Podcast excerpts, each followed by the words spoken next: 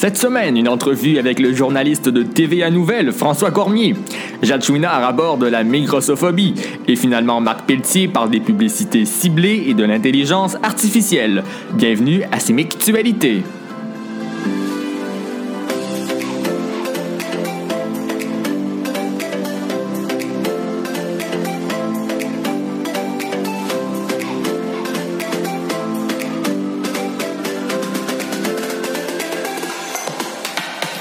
Bonjour, ici Vincent Gosselin. Le jeudi 13 février dernier avait lieu la conférence 30 secondes avant d'y croire, portant sur la désinformation et sur les fausses nouvelles. Pour cette occasion, le journaliste François Cormier est passé au séminaire de Chicoutimi et nous a accordé une entrevue. Monsieur Cormier, bonjour. Bonjour Vincent. Alors, comment allez-vous? Ben, ça va super bien. Je suis, euh, là, on vient de terminer une conférence Oui. euh, qui s'appelle 30 secondes avant d'y croire. Ça a eu lieu euh, ici. Puis je t'avoue que je suis vraiment content de la réponse euh, des, des élèves, des étudiants, des, des enseignants. Ça a été un super passage au séminaire. Pouvez-vous nous expliquer en quoi consiste cette formation-là et pourquoi l'avoir nommée 30 secondes avant d'y croire? Ben, En fait, cette formation-là, elle a été créée par des journalistes à la retraite, des journalistes qui, ben, comme nous qui ne sommes pas à la retraite, on est super préoccupés par le phénomène des fausses nouvelles, qui est de plus en plus présent, particulièrement sur les réseaux sociaux, évidemment. Donc, pour sensibiliser euh, non seulement les gens qui sont euh, dans les écoles secondaires, mais aussi, par exemple, dans des euh, centres communautaires, dans des maisons des jeunes, dans des maisons pour personnes âgées, on fait cette conférence-là qui dure à peu près une heure, une heure et demie, pour donc montrer aux gens comment détecter un peu les fausses nouvelles, à quoi il faut faire attention. Puis 30 secondes avant d'y croire, ben, c'est de dire, écoutez, avant de, de partager, avant de cliquer j'aime par exemple sur une nouvelle, faites juste réfléchir est-ce est-ce que c'est vrai? Est-ce que ça se peut? Est-ce que la source est bonne? Ou encore tu sais est-ce que ça aura un impact quelconque euh, soit politique ou encore de créer de la peur ou de faire peur pour rien finalement euh, de partager cette nouvelle là. Donc c'est pour ça qu'on donne la formation qui est euh, extrêmement populaire je te dirais c'est Ouais. un peu partout. En donnez-vous souvent? J'essaie d'en donner le, le plus possible. Ce qui est pas évident, c'est que les journalistes qui donnent cette formation-là, il faut qu'ils se libèrent de leur travail. Donc, Ouais. moi, par exemple, pour venir ici aujourd'hui, euh, c'est évident qu'on- que, que je fais en sorte de, de faire la place dans l'agenda, mais en même temps, ça nous tient tellement à cœur parce que c'est c'est l'avenir de notre métier qui est en jeu. C'est-à-dire Ouais. que si les gens regardent de moins en moins les nouvelles, lisent, euh, écoutent de moins en moins les nouvelles et cliquent de plus en plus sur des euh, pages où il y a des fausses nouvelles, mais là, on vient qu'à tout mélanger, à plus croire les journalistes parce qu'on s'est fait avoir par le passé par des gens qu'on pensait journalistes mais qui avaient écrit des fausses nouvelles. Alors nous, là, vraiment, le, le but, c'est pas de taper ses doigts, c'est faire de la sensibilisation puis de donner des outils pour que les gens euh, puissent, euh, puissent détecter ces nouvelles-là, ces fausses nouvelles-là. mhm. En général, comment qualifieriez-vous la réception de la conférence envers les élèves? Euh, ça varie beaucoup d'une école à l'autre. Je pense euh, vraiment que je vois dans l'œil de certains étudiants euh, qu'il y a un déclic qui se fait. Mais c'est pas un déclic sur l'ensemble des items qui sont discutés dans cette conférence-là. Il il y a plusieurs fois que c'est ah j'avais pas pensé que cette personne-là que je suis sur Instagram, en fait quand elle me montre un produit c'est de la publicité. J'y avais pas pensé. Maintenant quand je voir quelqu'un qui me montre un produit, quand je vois par exemple Kim Kardashian qui prend une photo et qu'elle le partage en prenant un thé de telle sorte, ben peut-être qu'elle a été payée pour le faire. Dans le fond, elle ne boit pas du tout ce thé-là. Donc moi, le- ce que je dis aux gens, c'est ayez juste un petit doute là, sain, un petit doute. Posez-vous la question pourquoi est-ce qu'on vous montre ça, puis ensuite vous faites le choix euh, de partager ou non. Ouais.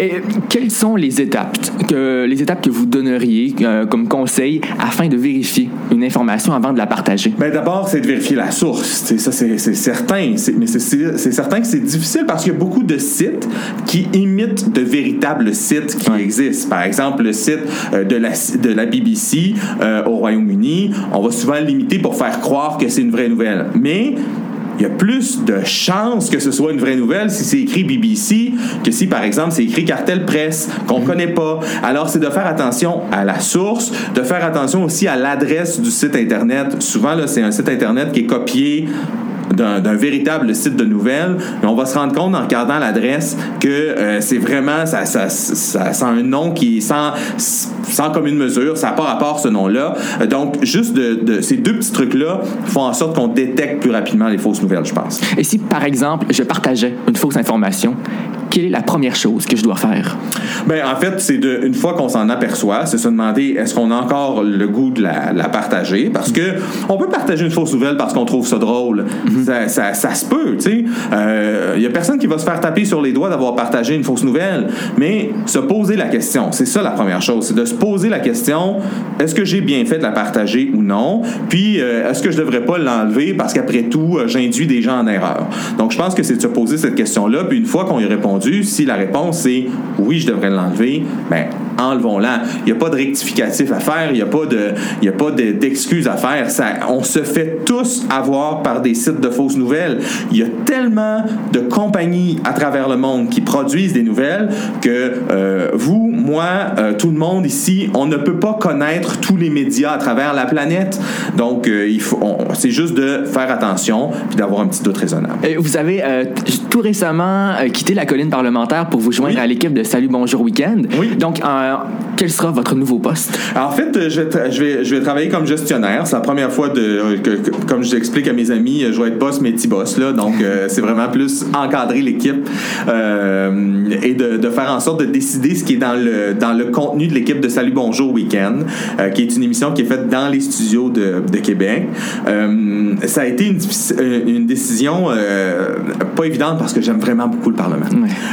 j'aime vraiment, vraiment beaucoup l'ambiance du Parlement, le, le, fait qu'on puisse toucher à tous les sujets. bon, il fallait que je réduise la cadence. Moi, c'est un choix personnel, c'est un choix de, de, famille de réduire un peu le, nombre d'heures.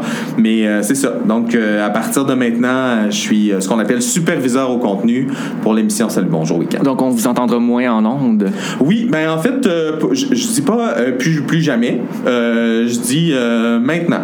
Puis, il y a d'autres projets. J'ai des idées de documentaires, j'ai des projets de podcasts qui sont pas nécessairement sur papier encore, là, mais qui sont dans mes rêves. Alors, je me dis, ça va peut-être me donner un peu plus de temps pour travailler sur ces projets-là que j'aimerais faire un jour. Ben, je vous souhaite la meilleure des chances ben, merci pour le futur. C'était tellement intéressant. merci infiniment d'avoir accepté mon entrevue. Merci.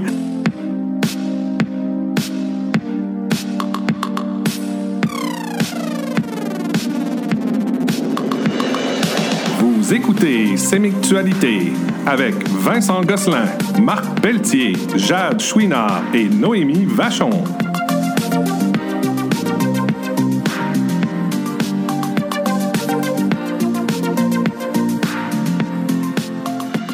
Bonjour Jade. Bonjour Vincent. Alors quel est ton sujet cette semaine? Aujourd'hui, je vais vous parler de la migrossophobie et la grossophobie. Eh bien, pour commencer, qu'est-ce que la migrossophobie? La migrossophobie est la, la discrimination contre les personnes maigres ou minces. J'ai aussi entendu parler de grossophobie. C'est quoi la différence? Ben, la différence, c'est que là, on touche vraiment les personnes en surpoids ou qu'on juge rondes. Et qu'est-ce que ça fait dans notre société, ce phénomène? Ben, ce phénomène-là, dans notre société, ça nous crée un modèle de beauté qu'on doit vraiment respecter, mais on peut pas atteindre cette beauté-là. Quand les gens ils vont toujours nous dire qu'on est trop grosse ou trop mince ou pas assez musclé, assez, euh, trop musclé, euh, fait que justement, on sera jamais assez capable de l'atteindre. Puis la microsophobie puis la grossophobie, c'est exemple parfait de ça. Les gens, les, gens qui jugent les personnes trop maigres, trop maigres ou trop grosses les attaquent avec des insultes, de l'intimidation et des fois de la cyber-intimidation. Et en plus, les personnes concernées peuvent déjà traverser des phases difficiles. Hmm. Qu'est-ce qu'on peut faire pour lutter contre ça? Bon, on peut pas faire grand-chose à part d'arrêter euh, de le faire. Sinon, on peut apporter du soutien à la personne. Ben, ne pas parler dans son dos parce que souvent la personne elle peut être euh, proche de vous puis l'entendre. Sinon, il y a sûrement quelqu'un qui va lui dire que oh, vous avez parlé dans le dos de cette personne-là. Ouais. Sinon, pour ceux-là qui sont euh, touchés par ça, ben, le dénoncer à des personnes qui vont pouvoir agir, par exemple euh, la police ou les, le directeur de votre école. Euh, sinon, avoir confiance en vous, assumer, puis soyez, soyez fiers de votre corps. Sinon, si les personnes rient de vous, ben vous pouvez rire avec eux, comme ça ils vont voir que les, les insultes, ça vous atteint pas, puis ils vont souvent, ils vont sûrement arrêter. Oui, c'est vrai, c'est un bon truc. Et puis pour terminer, aurais-tu d'autres choses à ajouter? Euh, bien, les personnes qui sont jugées par leur poids n'ont pas à se, justifier de pourquoi ils sont jugés gros ou maigres. Parfois, c'est car ils ont, déjà, des problèmes de santé qui les mettent en surpoids ou en maigreur. De plus, on devrait toujours réfléchir avant de parler parce que peut-être que c'est pas méchant ce qu'on veut dire, mais ça, ça se le faire dire tous les jours, euh, ça devient un complexe euh, où ça peut faire une perte de confiance en soi. Ouais, c'est tellement important d'en parler. Ouais. Jade Chouinard, merci beaucoup. Merci.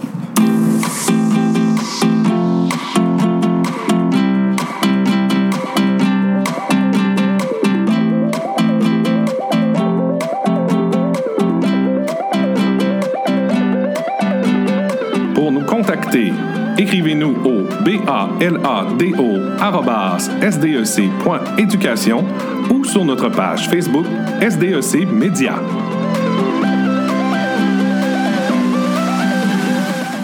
Pelletier, salut. Bonjour Vincent. Alors, de quoi nous parles-tu aujourd'hui? Des publicités ciblées et des IA, donc intelligence artificielle. Pour commencer, peux-tu nous expliquer comment tout ça, ça marche? Eh bien, euh, je vais vous expliquer euh, le principe des IA avec les publicités ciblées parce que les publicités ci- ciblées sont faites grâce aux IA. Euh, donc, tout simplement, comment ça marche, c'est que l'IA re- prend les informations de OK, tu as commandé sur un site euh, des enceintes. Fait qu'elle va prendre les enceintes, elle va avoir l'information, tu cherches des enceintes. Ou imaginons que tu as tapé sur Google enceinte. Fait que là, euh, imaginons que je m'en vais après ça regarder une vidéo YouTube. L'annonce que je vais avoir peut être en lien avec une enceinte vu que la personne euh, Google, l'IA va se dire, elle apprécie ça, ben, je vais y mettre ça. Comme ça, elle va avoir envie de, de payer en quelque sorte l'annonce. Euh, donc, euh, c'est tout simplement comme ça que marchent les publicités ciblées qui sont à la base un IA. Donc, euh, on- peu de personnes le savent, mais les IA sont vraiment partout. Euh, de nos jours, euh, très simple, l'un des exemples les plus simples, c'est tout simplement LX de Vidéotron. Euh, il y a- comprends tout. Ouais. il y a aussi Google Home de Google, euh, Alexa d'Amazon euh, et les publicités ciblées qui sont euh, les exemples. Je te dirais que on voit de plus en plus, mais il y a, le problème euh, de nos jours, c'est qu'il y a beaucoup de gens qui disent euh, les IA euh, vont dominer le monde. Enfin, c'est une des théories, c'est pas une joke. Oh, oui. Non, non, C'est il y en a qui le disent pour vrai. Oh oui, c'est ça. Mais euh, pour l'instant, c'est sûr que non. Pour moi, pour l'instant, parce que l'IA peut pas survivre sans l'homme. Parce que pour l'instant, elle n'est pas capable de s'améliorer. Là, elle est au top de sa forme. Parce que euh, il manque quelque chose qu'on n'a pas. C'est- sûr qu'il manque une formule mathématique qui va permettre de pousser plus haut, mais pour l'instant, l'IA peut euh, aller dans un domaine spécifique comme battre le champion d'échecs.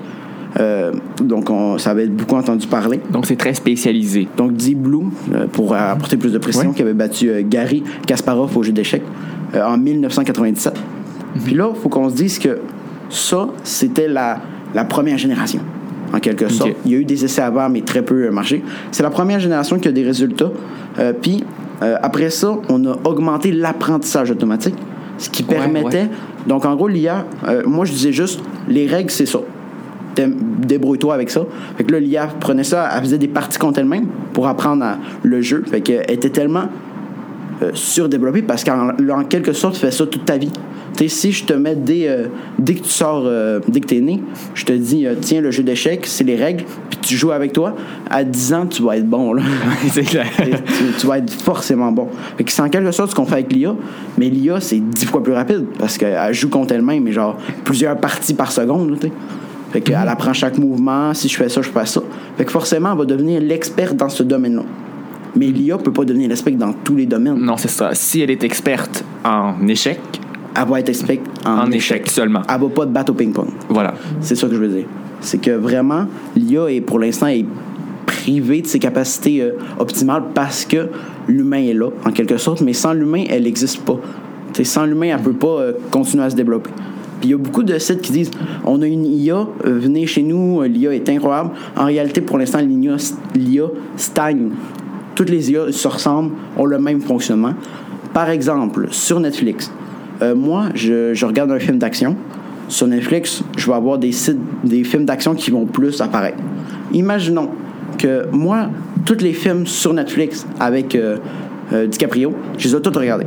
Fait qu'on va me donner une affiche, une bande-annonce avec DiCaprio. On va mettre ça, en gros, euh, imaginons que moi je fais un film. Je te dis, le film, c'est drame, horreur, action. Moi, je suis plus fan de l'action. Ton affiche à toi, ça va être une affiche d'action. Moi, je suis plus fan de l'horreur, ça va être une affiche d'horreur. Quelqu'un est plus fan du drame, ça va être plus du drame. En gros, je mets plusieurs bandes annonces euh, ou descriptions selon la personne qui regarde. C'est c'est vraiment poussé sur Netflix pour de vrai. Euh, Puis c'est ça. Moi, je trouve ça incroyable. Euh, Puis ces derniers temps, on dit beaucoup que l'IA, ça l'expose de plus en plus. Si on se met pas à l'IA, euh, on va perdre, on va stagner, on va descendre euh, dans l'économie. Puis c'est pour moi, c'est faux. Pour l'instant, c'est faux. Ça va être vrai peut-être dans le futur. Mais pour l'instant, il faut qu'on trouve pour réussir à pousser l'IA et pas à moi je prends l'IA, moi je prends l'IA parce que toutes les IA deviennent le même. Comme que je disais, les IA ne peuvent pas s'en sortir sans nous parce que leur fonctionnement même, c'est de stimuler notre intelligence. C'est de stimuler notre intelligence, mais en gros, il faudrait limite recréer un cerveau pour que l'IA puisse prendre toutes les choses du cerveau pour faire les différentes actions qu'on lui demande. Mais pour l'instant, elle n'est pas capable. Elle peut juste dire Je prends ça, je te montre ça. Ou elle peut juste dire Je bouge la pièce là parce que tu as bougé ça là. Tu sais, c'est ça. Elle n'est pas capable de euh, encore d'aller partout. C'est très directif pour l'instant. Très bien. Marc Pelletier, merci beaucoup. Merci.